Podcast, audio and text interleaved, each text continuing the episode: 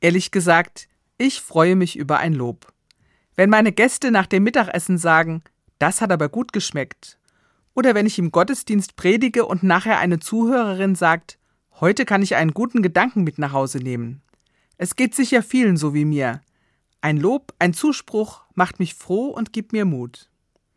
Vor ein paar Tagen habe ich wieder mal die Bergpredigt aus der Bibel gelesen. Da bin ich an einigen Worten hängen geblieben, die haben auch etwas mit Lob zu tun.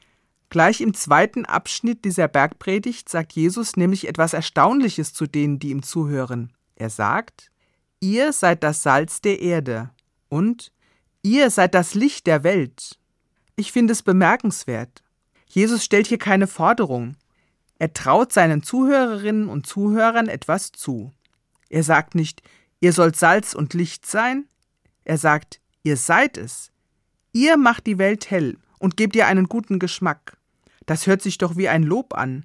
Und ich denke, Jesus hat mit diesen Worten ja nicht nur seine direkten Zuhörer angesprochen, er meint uns alle.